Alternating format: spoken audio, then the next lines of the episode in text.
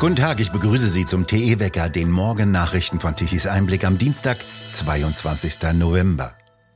Die FIFA verbietet dem Deutschen Fußballbund DFB und seiner Nationalmannschaft bei der Fußballweltmeisterschaft die sogenannte One Love Binde zu tragen. Daraufhin verzichtet der DFB in Katar auf dieses Symbol. Das sollte eigentlich als Zeichen gegen Diskriminierung und für Vielfalt und für Diversität gelten. Zusammen mit sechs anderen europäischen Verbänden wollte der DFB in Katar auftrumpfen. Nur ein klares, kurzes Nein des internationalen Fußballverbandes FIFA ließ einen der mächtigsten Fußballverbände einknicken wie ein Streichholz. Angesichts dieses Einknickens fordert Peter Hane von den Fußballfans einen Boykott.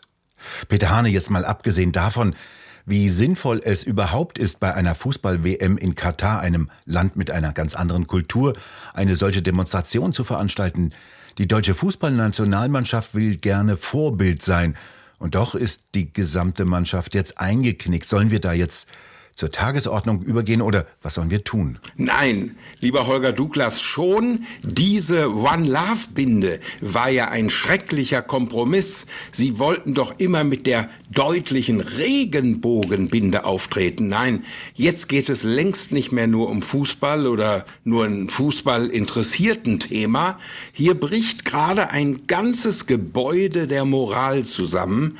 Äh, merken wir das eigentlich nicht. Deutschland ist pleite als Exporteur der Hochmoral. Deutschland, Deutschland über alles, das lautet doch die Hymne der Gutmenschen. Wir wollen deutlich machen, wir sind Vorbilder für alles, für Corona, für Klima und auch für das ganze Woke und äh, äh queere Ideologie. Und jetzt, wo der Mut etwas kostet, knicken die deutschen Nationalspieler ein. Diese Millionäre, die wir mit überteuerten Eintrittspreisen füttern. Der reichste Sportverband der Welt knickt ein. Wie feige, wie abgrundtief erbärmlich.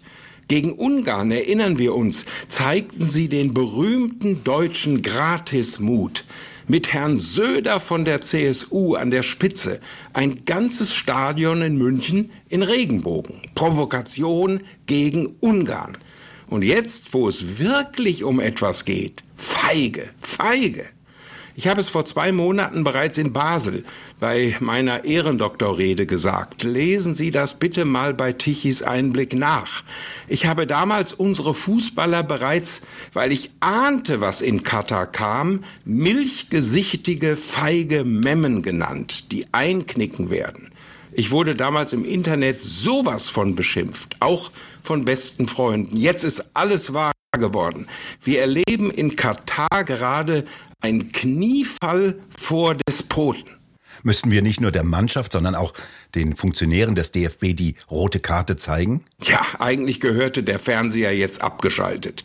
Das sage ich ganz klar. Eine Mini-Quote, das wäre die Höchststrafe. Was interessiert denn jetzt noch der Sport?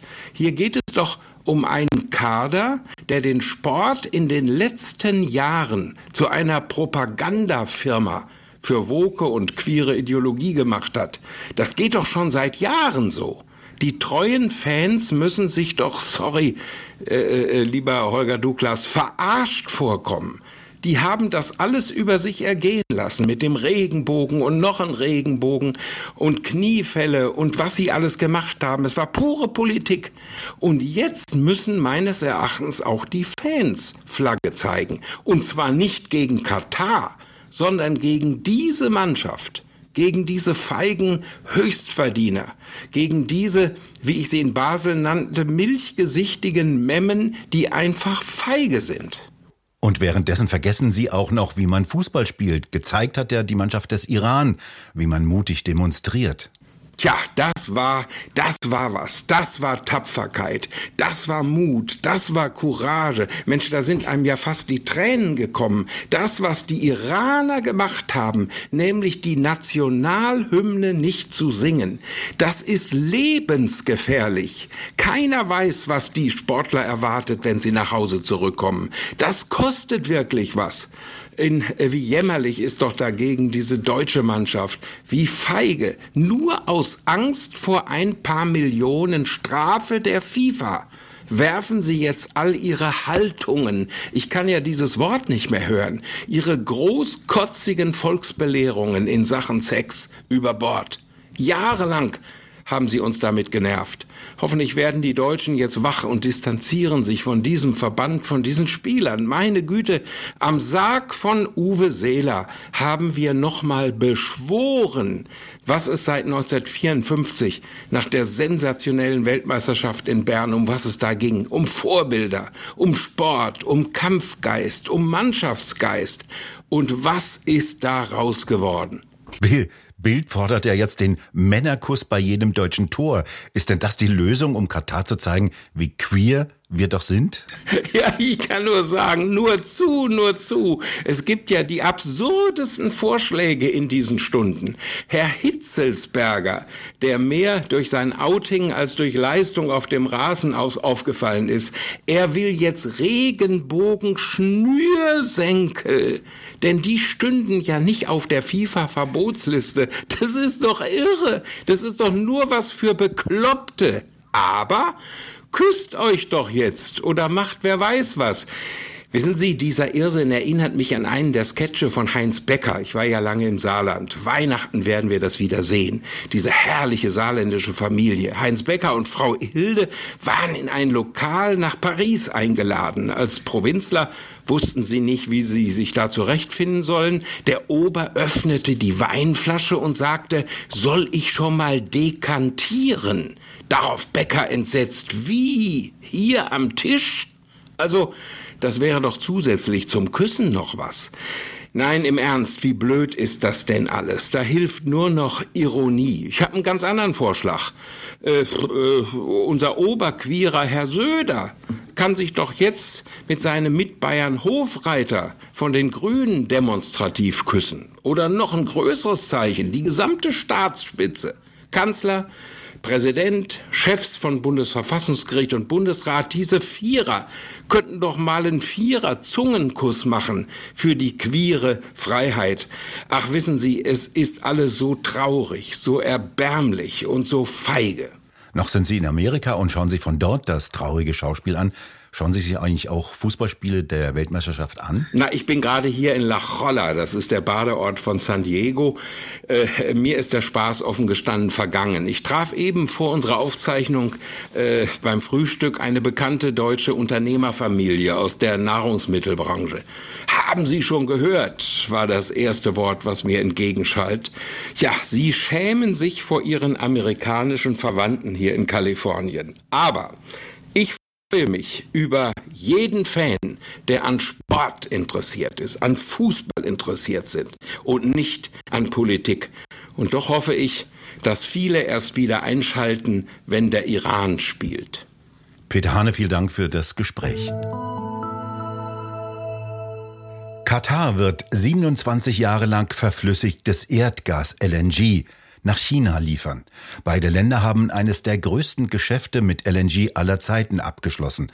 Ab dem Jahre 2026 wird Qatar Energy jährlich vier Millionen Tonnen LNG an die chinesische Gesellschaft Sinopec liefern. Dies wurde am Montag bekannt gegeben. Das Abkommen hat nach Berechnungen der Nachrichtenagentur Bloomberg einen Wert von 61 Milliarden Dollar. Katar investiert gerade 30 Milliarden Dollar in die Erweiterung des Northfield, eines der größten Erdgasvorkommen der Welt, und der entsprechenden Verflüssigungsanlagen an Land. Die kühlen das Erdgas auf minus 162 Grad ab. Dabei wird es flüssig und nimmt deutlich weniger Volumen ein, so dass es mit Schiffen über längere Strecken transportwürdig wird. Mit diesem Abkommen will China seine Energiesicherheit für Jahrzehnte absichern. Im März war der derzeitige Bundeswirtschaftsminister Habeck nach Katar gereist und fragte um LNG nach. Doch die Produktionsanlagen sind mit langfristigen Verträgen ausgebucht. Erst mit den Erweiterungen kann das Land auch seine Liefermengen steigern. Aufgrund der sehr hohen Investitionssummen allerdings hat das Land nur Interesse an langfristigen Verträgen. Habeck erklärte seinerzeit jedoch, nur rasch für kurze Zeit LNG haben zu wollen, denn dies sei nur eine Übergangsenergiequelle. Die Ampelkoalition aus SPD, Grünen und FDP hat bei den Deutschen mit 44,5 Prozent aktuell keine parlamentarische Mehrheit mehr. Dies ergibt die neueste Wahltrendumfrage des Meinungsforschungsinstitutes INSA im Auftrage der Bild-Zeitung. Die SPD verliert danach 0,5 Prozentpunkte und fällt auf 20 Prozent zurück. CDU, CSU gewinnen 0,5 Prozentpunkte und steigen auf 28 Punkte. Die Grünen verlieren einen halben Prozentpunkt und fallen auf 17 Prozent. Die FDP gewinnt einen halben Prozentpunkt und kommt auf 7,5 Prozent, während die AfD bei 15 Prozent bleibt. Die Linke gewinnt gegenüber der Vorwoche um einen halben Prozentpunkt dazu und kommt auf 5 Prozent. Winter mit starkem Frost und viel Schnee wird es in unseren Breiten nicht mehr geben. Dies hat Mujib Latif vor mehr als 20 Jahren vorausgesagt. Der ist Klimaforscher in Hamburg und warnt vor globaler Erwärmung. In Deutschland hat sich der Winter gemeldet. Am Wochenende fiel in Bayern der erste Schnee und sorgte für glatte Straßen und Schnee in den Alpen. Heute früh gibt es teilweise noch etwas Glätte auf den Straßen und im Osten am Vormittag noch etwas gefrierender Regen. Ansonsten bleibt es trocken, aber wolkig. Im Westen ziehen immer wieder Regenfälle durch. Die Temperaturen reichen von zwei Grad im Osten und von acht bis zehn Grad im Süden. In den kommenden Tagen wird das Wetter wechselhaft und wieder etwas milder. Im gesamten Alpenraum wird es ab heute teilweise zu sehr heftigen Schneefällen kommen, allerdings hauptsächlich auf der Alpensüdseite und im mittleren Alpenraum. Ursache ist ein Unwetter über dem Mittelmeer, das von der Südseite gegen die Alpen drückt. Ein ausgeprägtes Tiefdruckgebiet über Norditalien und dem Golf von Genua schaufelt kalte Luft vom Atlantik in den Mittelmeerraum und das sorgt für schwere Stürme auf dem Mittelmeer mit erheblichen Windgeschwindigkeiten von über 120 Kilometer pro Stunde. Windkarten zeigen sogar südlich von Sardinien Windgeschwindigkeiten bis zu 180 Kilometer pro Stunde an. Ein gefährliches Unwetter hat sich gebildet, das von den Balearen über Süditalien, Korsika und Sardinien reicht. Wir bedanken uns fürs Zuhören. Schön wäre es, wenn Sie uns weiterempfehlen. Weitere aktuelle Nachrichten lesen Sie regelmäßig auf der Webseite tichiseinblick.de und wir hören uns morgen wieder, wenn Sie mögen.